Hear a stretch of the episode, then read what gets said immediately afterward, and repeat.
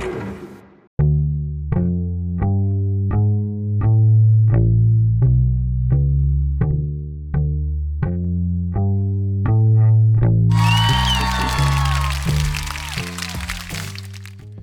んにちは、トミトです。えっと、このポッドキャストはね、今年はもうちょっと、えー大勢の、大勢の人に聞いてもらいたいなっていう、再生回数を増やしたいなという。のが、まあ、一個の目標なんですけど、それでじゃあ、どうしようかっていうことで、あの、まあ、いろいろ考えてるんですけども、っていうかそんなに考えてないんですけどあのね結構アートワークが大事かなっていうのにね今頃気づきまして。てっていうのはこのポッドキャストが、えー、と僕のそのミスでねあの年末年始のあの配信がアンカーでは、えー、と聞けたんですけどアップルの方に反映されなくなってしまってましてでその時にねあの最初はそのアップルの方の都合だと思ってたんですよ。年末年始があるし。そのまあそのスケジュールで、えーちょっとねあの配信が止まってるのかなと。人のせいにしてたわけなんですけど結局まあ自分のせいだったんですけどでその時に他のポッドキャストはどうなんだろうと思ってでいろんなねその他のポッドキャスト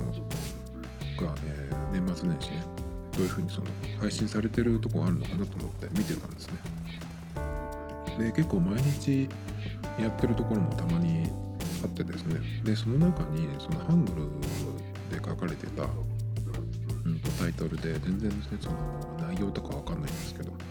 あの韓国の芸能人の方がやってるっぽいやつなんですけどでそれがのあのジャケットというかねアートワークがあのちょっと聞いてみようかなって思う人が増えそうだね、えールックスだったんで、まあ、それをパクろうかなと思って、まあ、それはその男性の俳優さんなんで俳優さんっていうかそのわかんないけどミュージシャンかもしれないし男性の、えータレントさんって言えばいいのかな？なんですけどでその人のその割と全身に近い写真が載っててねあの爽やかなかっこいい人だったんですけどまあ名前もわかんないんですけどね。でその何ていうのかな？その日本人から見るとなんかその韓流っぽい感じをその出したらどうだろうってことで、僕は、まあ、自分のその顔とか出すつもりはなもちろんないんですがあのだけどねその写真を撮ってバリバリに加工してそのスノーをかけた上に U ライクをかけるみたいなねそのぐらいの加工をしてですねでちょっとこうもやっとした感じを、えーフィルターをかけてっていう感じのねそのエセ韓流っぽいジャケットをを作ったら伸びるかなと。結構そのだから、えーこのポッドキャストを聞くかどうかっていうのはまあその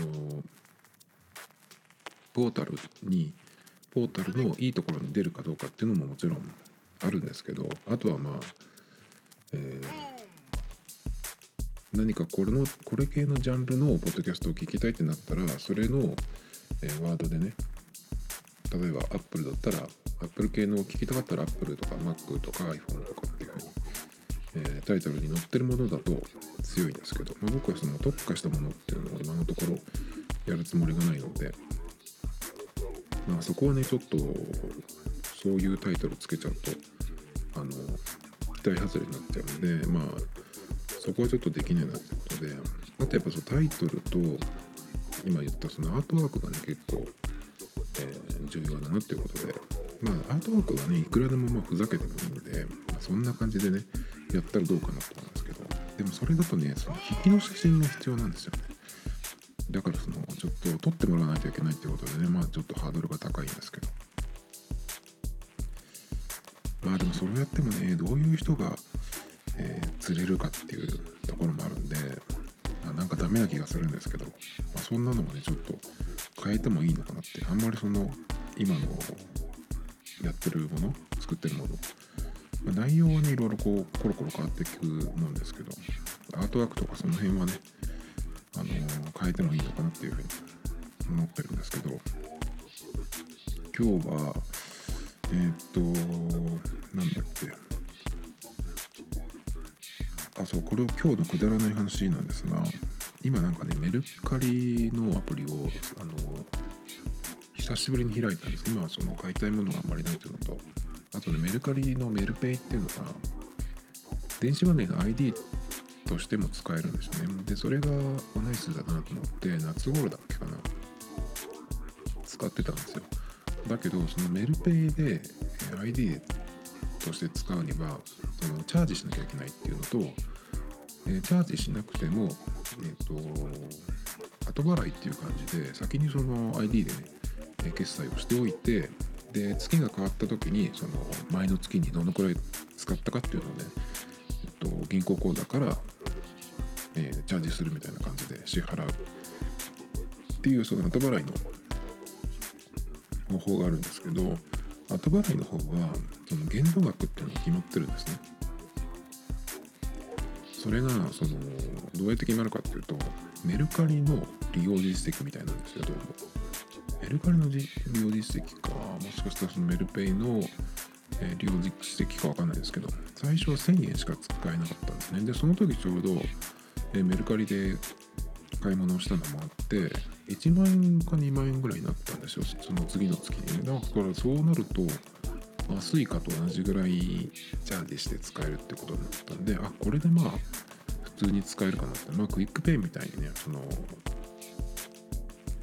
なんだクレジットカード登録しておいてねその無限にじゃないけどねもう普通に気にせず使えるっていうのは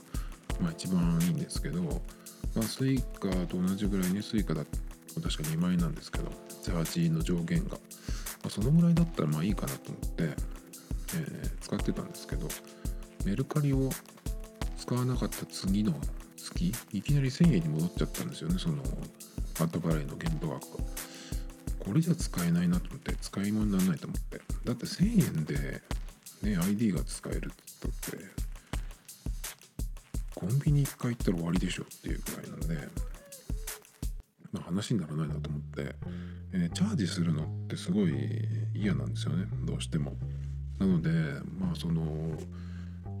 メルカリメルペイ後払い、まあ、メルペイ自体もその使うのをやめちゃったんですねすぐに。でなんだけどえっ、とまあ久しぶりにそのメルカリを開いてメルペイのところを見たんですよね。そしたらなんか今キャンペーンみたいなのやってて、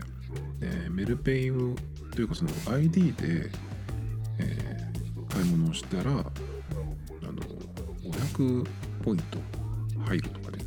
500ポイントっていうのがだからそのそのまんま1円で使えるんで、まあ、500円分、え、使えるあ戻ってくるっていうことで。でそれがねうんと3つなんかそのミッションみたいなのがあるんですよ。まずコンビニで使うっていうのとあとはコンビニ以外の、えーと、ドラッグストアとかあと飲食店で500円以上使うっていうのを2回やるんですよね、まあ、そうすると最大で500ポイント返ってくるってまあこれなんか喋ってるとどうでもいいじゃんっていう感じなんだけどちょっとやってみたいなと思っちゃったで。でコンビニで使うってやつは僕前にやってたみたいなんでそれはそのクリアしたっていうことになっていたんで結局僕の場合は500ポイント戻っては来ないんですけどそのミッション2と3をやるとそれぞれ150ポイントずつ入ってくるっていうやつなんですよね。でえっ、ー、とそれとは別に昨日見た時にマクドナルドのえっ、ー、とクーポンみたいなのがあってマクドナルドに行ってえー、そのメルペイの ID で払うと200ポイント入ってくるとかってやつで200円税込み200円だっけかな分を、えー、ID で支払いするとその分ね、えー、返ってくるっていうやつなんですよね。でそれを見てた時にあのそのクーポンをこう使う時にこう画面の上でめくるっていうのをやってでそこからあの ID で支払うってボタンを押すと ID がこうああの iPhone のね電子マネーのところが起動するっていう風になるんですけどそのめくっちゃうとあの1時間以内に使わないと無効になっちゃうとかっていうそういう仕組みなんですよね。でついついその全然行く気がなかったんですけどめくってしまってスタートしちゃったんですよ。だからそれを1時間以内に使わないと無効になっちゃうってことなんで急いであのマクドナルドに昨日行ってきたんですけどなんかねえっ、ー、とそれをやってしまったがためにあじゃあなんかこれもやろうかなっていうふうになりましてえっ、ー、とねまあそれであの久しぶりに、まあ、メルペイをえー、まあ、ID でね使うっていうのをやらなきゃなっていう感じなんですけどこれがですね、えー、まあ、ミッション3つ今言いましたけど一番最初のやつをコンビニで買い物されてるのとその2回目ミッション2と3はそれぞれね、まあ、500円、えー、税込みで500円だったか税抜きだったか分かんないけど500円の買い物500円以上の、え買い物をするっていうのが条件なんですけどまあ、使える場所はそのミッション2と3はコンビニ以外なんで結構まんまあるんですけど、うんとまあ、マクドナルドでも使えるし、えー、とドラッグストアだと松清とかウエルシアとか割とそういう大きいところ杉薬局とかも入ってたかな。あとはねうんと牛角とかもあって吉野家とかもあったかな。だから割とそういうチェーン系のところで使えるんですけどもう500円2回やらなきゃいけないってことは1000円そのチャージするなりしないといけないですけど。でその500円使うと、ね、僕の場合だとその150ポイントずつ返ってくるんですね。だからいくらチャージしたらいいんだろうみたいなそんな計算をしてたんですよ。まあ本当に今日なんだからどうでもいい話なんですけど。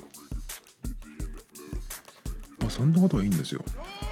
そんなことはいいんですよ。なんか毎回言ってるような気がするんですけど。えっとね今日の本題がえっとですねいろいろそのニュースとかを見てストックしてるネタがあってその中にですねえっとリアルサウンドっていうサイトに、えー、こういうのがありました。多くの人の心をつかむ YOSHIKI サウンドの正体 SixTONES イミテーションレインを気に考えるっていうえっと記事なんですけどこれがですね、え、ちょっとピンときましてでこの記事を書いたライターさんっていうライターさんの、え、名前がね最後に書いてあるんですけど南明穂さんっていう方でビジュアル系を聞いて育った平成生まれのライターっていうふうにあってですねちょっとこれ面白いかもしれないと思ってただのそのよくあるねえっ、と広告っぽい記事だったらちょっとスルーだったんですけどえっ、とねこれがまあその SixTONES イミテーションレインっていうのがねそのタイトルに入ってるんですけどこれがあのジャニーズのグループで新しく1月に確かデビューしたグループなんですね。そのデビュー曲をえーと、タッキーから頼まれて、まあ、YOSHIKI さんが、えー、作詞作曲プロデュースしたっていう曲なんですけど結構これを僕最初にこの曲がなんかテレビ番組で歌番組で、えーと、やったんですね。それがなんか最初に発表されたやつかな。それを、えーと、一回見てうんっていう感じだったんですけどあのー、それじゃなくてでこの記事の中にちょうどその YouTube のリンクがあって公式のミュージックビデオ YouTube バ YouTube バージョンっていうふうに書いてあるんですけど、まあ、それでねちゃんと、聞き直してみたんですよね。そしたらなんかすごいかっこよくてあれこんな感じだっけかなと思って。だから音源がそのその時聞いたのと、えー、これで聞くのとねだいぶ違ったのかなっていうのもあるんですけどですごい気に入ってしまったので今回ねその、まあ、これをちょっとネタに喋ろうかなと思って。でまあなんかねその最初に歌番組で出た時の後にねなんかそのニュースになっててこういうのってだけど本当かどうかわかんないですけどそのファンの人とかでねまあ賛否両論あるみたいな感じでまあ大体何でもそうですけどなんかそういう感じでちょっと話題になってたんですよね。で結構ねそのこの記事の YOSHIKI サウンドっていうのが結構、えーまあ、僕的にはピンときてあの僕は結構 YOSHIKI というか X の曲は好きで聴いてまして小学校の時から聴いてたんですよね中学の時とかかなり聴いてましてだけどまあその新しいのが出なくなっちゃうんでどうしてもねよしあのヨシケっていうか X のものがね。まあそれでまあライブとかやるとまたちょっと聞き直したりとかするんですけど今なんかはもうだいぶ1年以上なんか動きがないっていう感じでね。その1年以上前もあれですよね。その台風直撃でえっと 2days か 3days のライブの最終日が中止になってしまって無観客でやってそれをワウワウかなんかで生中継したんです。あれはすごい良かったんですけど。まあ YOSHIKI 自体は結構いろんなその活動をしててねこの間もキスと一緒にねあの紅白に出たりとかその前にキスのライブに出てましたねアンコールで。あのお客さんが撮った映像を見ただけなんでちょっと全体的には分かんなかったんですけど。でもなんか良かったですねあれも。でこのまあ記事にねその YOSHIKI サウンドっていうのが出てるんでそれが何かなっていう感じなんですけどまあこの方の、えー、書いてる記事だと、まあ、激しいサウンドの中に光る繊細なピアノの音色っていう風にあるんですけどまあなんかでも僕はまあ散々その X の曲とか YOSHIKI の曲を聴いてきましたけどなんかその聞いた時にあれこれはなんか YOSHIKI っぽいなとか YOSHIKI の曲だろうなとかっていうのはあのなんか来る時はあるんですけどでもそうは言っても結構 YOSHIKI が他の人のあのプロデュースするとか楽曲提供したりとかっていうのってその曲を聴く前に先にその大きいニュースっていう感じであの来ちゃうんでもうこれが YOSHIKI が作った曲っていうのを知った状態で聴いてるのがまあ多分ほとんど全部なんですよね。なのでまあそうは言っても結構そのメロディーの中になんかその特徴的なところとかあるといえばあるまあそんなに僕もその音楽すごくわかるってわけじゃないんで音感があるとかでもないですねだけどなんかそのヨスキっぽいメロディーっていうのは確かにあるなと思ってまあそういうことも考えつつこのね SixTONES の「イミテーション・レイン」をもう一回聴いてみたんですけど。でこのねえっとまあ記事の中には、まあ、その SixTONES の「イミテーション・レイン」のことも書いてあるんですけどその前にねファイトとコラボしたレッドスワンのこと書いてあるんですけど。うん結構ねその何て言うのかな。y o s サウンドみたいなことを言葉とか文章で言うとその X のえー、っとなんか説明とかもする時と重なるんですけどそのクラシック的な要素ピアノが入とかオーケストラが入っててそこにそのロックが融合してるみたいな、何回も聞きましたけどそういう言葉は。なんかちょっとそれだと全然ピンとこない。すごくなんか陳腐になってしまうんですけど。まあこのねちょっとイミテーションレインをまず僕聞いてみて今回すごいやっぱり超かっこいいじゃんと思ったんですよね。でその、まあ、聞きながら YOSHIKI っぽいところってこの曲でどこなんだろうとかっていうのをあの探しつつね聞いてみたんですよ。まずねだけどイントロがあのま、ピアノで始まるんですけどそのピアノのフレーズがねなんかちょっと和っぽい和風っぽいね雰囲気なんですよ。ここはなんかねだけどそんなにえっと日本をすごく押し出してるっていうたまにあるじゃないですかその日本のミュージシャンとかがその海外向けを狙って普段は着着物なんか着ないのに着物っぽい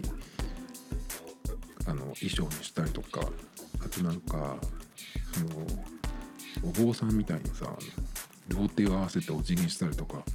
ああいうなんか雰囲気すごい気持ち悪いんですけどなんかそういう感じじゃなくてあのいつものその YOSHIKI のピアノとまたちょっと違うんだけどピアノのフレーズでちょっとねその和を感じるようなフレーズから始まるんですけどここがなんかねもういきなりなんかその今までのその YOSHIKI っぽい感じとはまた全然違うんだけどもうここからねいいんですよねすごい。でね歌い出しの、えー、最初のフレーズそこはねちょっとそのメロディーがもういきなり YOSHIKI っぽいなっていう感じですねでちょっと言って、まあ、歌詞で言うと「壊れてゆくガラスのバラのように」っていう、えー、歌詞が出てくるんですけどここはなんかその歌詞自体はね結構その YOSHIKI の歌詞によく出てくる言葉のチョイスっていう感じなんですけどここのねメロディーが割と YOSHIKI っぽいかなっていう感じがしました。あとねまあこれねちょっと歌の歌詞をなんか読み上げるのもなんか変なんですけど結構あの後半に行ったところ最後のサビの前くらいかな、えー、戻れない時を振り返るっていうところらへんからですね、えー、そこのメロディーがこう音階を上がっていくような感じなんですけどその辺はまさにその YOSHIKI っぽい特徴的なメロディーかな。と思いました。あとねあの YOSHIKI の声もこれ入るのかなと思って。聞いてたんですけどよくそのナレーションみたいな感じでねあのレッドストーンでもその曲の真ん中辺に出てくるんですけどこの曲もねあの YOSHIKI のボイスが入ってるんですよ。でそっからそのメンバーのえー、声にこう重なって変わっていくんですね。その後からこうラップみたいな感じになっていくんですけどそこがねすごいかっこいいですね。その声がうまくこう重なってきながらこうバトンタッチしていくみたいなでねよくその日本の、まあ、ジャニーズの曲とかでもそうですけどラップをやるっていうのもよくそういうラップパートあるんですけど正直なかなかね恥ずかしいものがあるなと思っていまだにそうだと思うんですけど僕は、ね、僕にはそういう風に聞こえるんですけど。この曲のねその YOSHIKI のボイスから、え、メンバーのそのラップみたいなパートに、えー、行くところそれがねそのラップラップって言っていいか分かんないけど、まあ、歌ではないですよそこのパートもねすごいねちょっと画期的じゃないっていう感じやっぱりさすがのアメリカで20年とかやってる人だなっていう感じのえー、パートでしたねそこは。でね結構その曲全体が日本のねえっとチャートというかその日本のミュージシャンとかアイドルとかがやってる曲っぽくないんですよ。なんかね。だからねそのジャニーズの曲とかその日本のミュージシャンの曲を聞き慣れてる人からするとなんかちょっと違う感じがすると思うんですよねその雰囲気が。だけど僕はねそれがすごいいいなと思って。韓国のグループの曲とかもちょっとやっぱり海外受けしそうなメロディーというかその雰囲気なのかわかんないけどがあると思うんですけど割とねこの SixTONES のイミテーションレインはその YOSHIKI が作ったっていうその感じもすごく出てるんだけどその日本っぽくない海外受けしそうなね感じもあってねそれがねすごいかっこいいなと思って聞いてました。だからねその YOSHIKI が作ったっていうのはすごいそのトピックになってるんだけどもう聞いてるとねその YOSHIKI の曲っていうよりかはもう完全にこの6人の曲になってるなっていう感じがします。でね歌詞に関しても結構この記事では、えーと、書かれてるんですけど、まあ、歌詞の中にねその YOSHIKI とか X の曲の中に出てくる、え、よく出てくる言葉、まあ、さっき言った壊れていくガラスのドラのようにとかね、えーあとね「紅に染まるまで」とか「雨に打たれて」とかね。雨に打たれてだとねちょっとまだねえっと屋敷っぽさとしてはちょっと足りない。あのかよくね何回か出てくる出てきてるんですけど X の中に。えっと雨だとね終わらない雨なんですよ。それがねヨシキ度100%って感じですね。もちろん終わらない雨っていうのはエンドレスレインという曲から来てるんですけど何回か出てきてるんですよねその終わらない雨っていうフレーズが。今思い出したのはラストソングですね。ラストソングの最初のところかな終わらない雨抱きしめただったんだと思うんですけど最初はもうそこがもう吉木度200%ぐらいの感じで。ですね。でね「あの紅に染まるまで」っていうところがやっぱりその、まあ、特徴というかね、えーまあそこがこう抜かれてるんですけどこの「紅に染まるまで」っていう歌詞をね入れたっていうのはちょっとねその YOSHIKI のなんかサービスみたいな感じなのかなとちょっと思ったんですよね。まあ、無理やりに入れたっていうふうに言っていいのかわからないけど、まあ、そのぐらいちょっとそのこれを入れようかなっていうふうに思ったんじゃないかなと思います。その雨とかねガラスとかバラとか壊れていくとかねあと抱きしめてとかねそのヨスキ的なワードっていうのは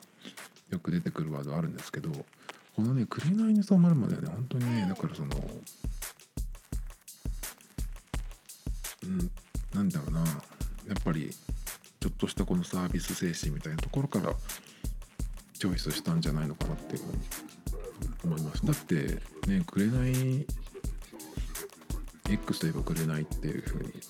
思う人結構いると思うんですけどやっぱりそれを入れてくるっていうのはねやっぱそういうことかなと。これはなかなかいいじゃないですかっていう。でねその聞いていくと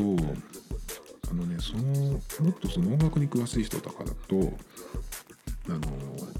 YOSHIKI のその楽曲とかメロディーの特徴っていうのをね、えー説明できるかもしれないですけど結構ね僕はその聞いていてうんとまあここのフレーズのこのなん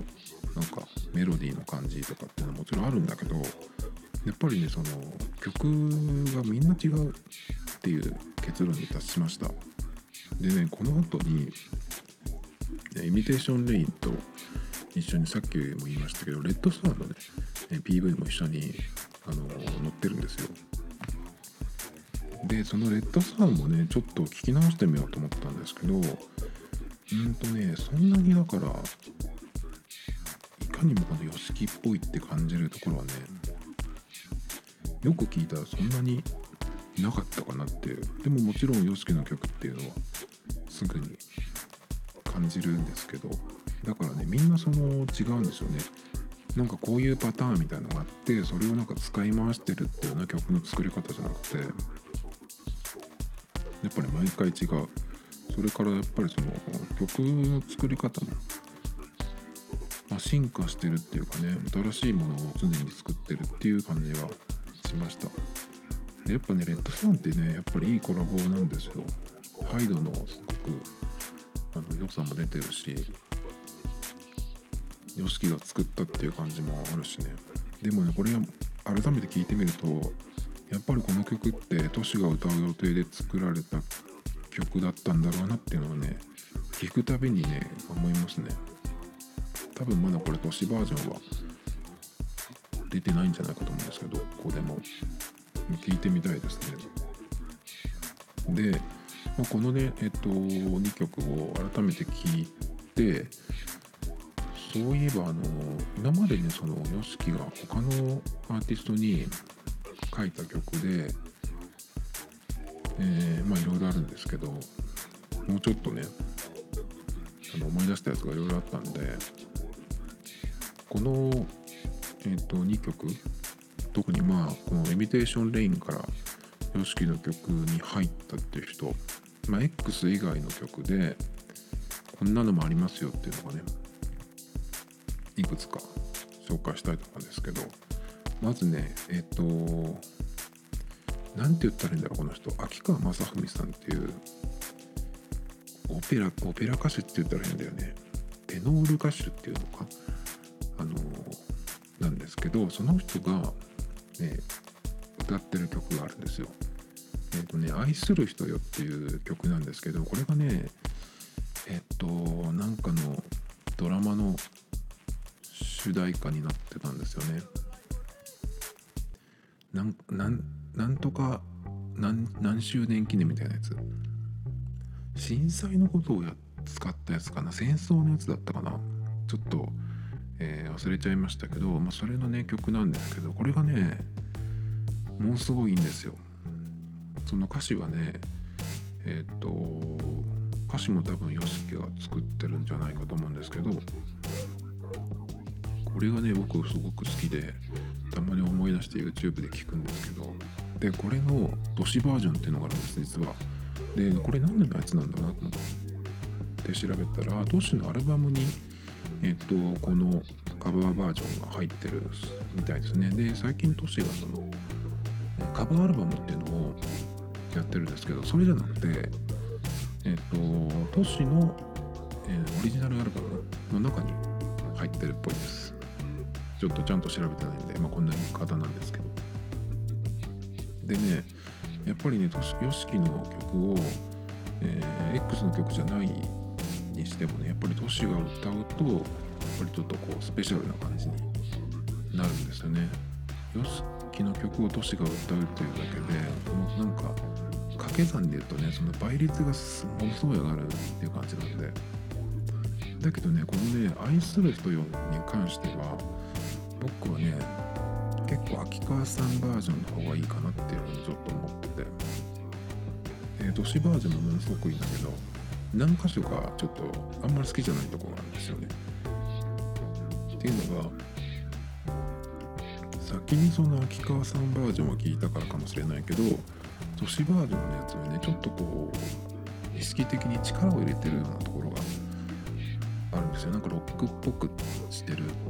っていう感じかな。まあレンジ自体は同じなんですけど多分ね。なんかねその感じがえっ、ー、と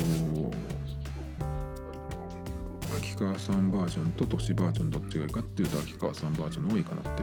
ちょっと思っちゃいます。で他にはですね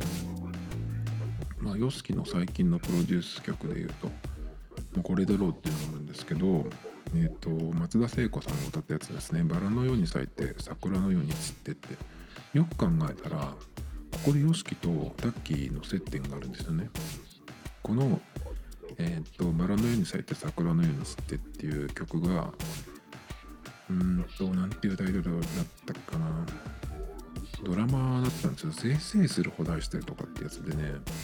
タッキーと武井美が出てたやつなんですけどまあこれに、えー、これもねドラマが始まる前にあの YOSHIKI が提供した曲を松田聖子が歌う。それが主題歌になるっていうのでまあそれをね聞くためにあのこのドラマをね最初の第1回から言いました。結構ドラマ自体はねえっ、と確か最後まで見たような気がするんですけどなかなかバカバカしかったです。でもまあそのタッキーのがねそのストレス発散で、やることがエアギターとかねなんかそういう変な設定もあったりとかして面白かったんですけど。だからまあここ接点でまあ今回こういうふうにつながったのかなと。思います。でこの曲がやっぱりすごいよくってこのうんとねこの曲の方が割とその YOSHIKI っぽいエッセンスがグッと入ってるような気がするんですよね。ドラムの音ももうまさに YOSHIKI のドラムの音っていう感じだしあとはねえっとちょっとこう展開が変わるところがあるんですけど歌詞で言うと「えー、ああいつかはバラのように」っていうところがあるんですけどここがねすごくこの高音域になるところがあるんですけどここなんかはまさに YOSHIKI っていう感じですね。これを聞くとねここもやっぱり都市の声で聞きたいなと思っちゃいますね。この曲本当に。なんかでやってくんないかなと思って。トシが今そのカバーアルバムをねやっていろんなアーティストの曲をやってますけど YOSHIKI の曲で他の人に、ね、提供したやつを片っ端からやってほしいですね。結構ねその曲のえっ、と作り方というかねそれでなんかその YOSHIKI っぽいなっていうやつで僕が他に思いついたのはえっ、とイントロのところでうんとねエンドレス・デインとかフォーエバー・ラブのイントロなんですけどそこでねイントロのその最後のところコードで言うと SAS4 っていうコードがあるんですけどそこからその、えー、その SAS4 の使い方っていうかねそこがそのえっとイントロのその最後のところに入ってくる。っていうのはなんかちょっと YOSHIKI っぽいなって勝手に思ってるんですけど、まあ、そのぐらいかな。だからその YOSHIKI メロディーとか YOSHIKI えー、サウンドって言われて僕はそれを読んだ時になんかその、えー、こういうフレーズとかねっていうのがそのもうちょっと、えー、あるかなと思ったんですけど今回のこのまあイミテーションレインそれとレッドスワンそれからさっき今言ったばっかりですけど、ね、秋川さんの愛する人とか松田聖子さんのバラのように咲いて桜のように散ってってねこの辺を聞き直してみたんですけどなんかだからそんなにすごく分かりやすいパターンがあるっていう感じではないんですよね。なんだけどでもまあやっぱりその YOSHIKI のメロディーっていう風に聞こえるっていうのはなんでかなって、まあ、歌詞の方がね割とその YOSHIKI っぽい歌詞ワードチョイスみたいなのがあると思うんでなんかこれはねちょっとジェネレーター前もなんかこのポッドキャストで言った気がするんですけどそういうその、えー、言葉をねそのポンポンポン入れていってそのジェネレーターみたいなのでね適当に、えー、やったら YOSHIKI っぽい歌詞ができないかなみたいな。だけどまあちょっと、えー、単語が足りなすぎるかなそれだとね。まあそんな感じでですねほんあのー、本当はもうちょっとそのはっきりしたフレーズとかねパターンみたいなのもっとあるのかなと思ったんですけど意外にそんなことはなかったですね。やっぱりだからその曲を作る力のある人っていうのは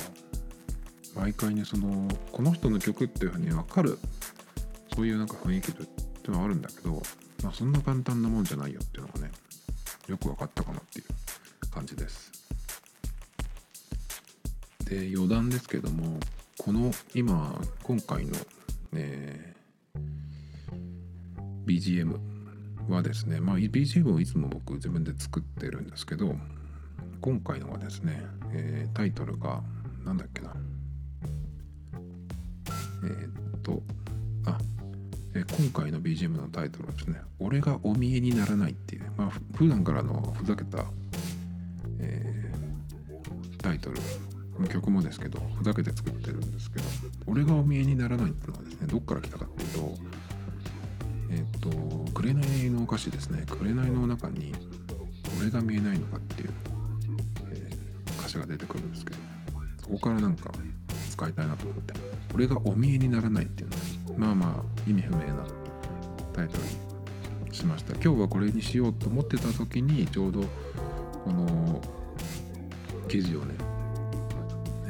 ストックしてたのを見つけたのでちょうどね良かったです。まあ何がいいのかわからないですけど。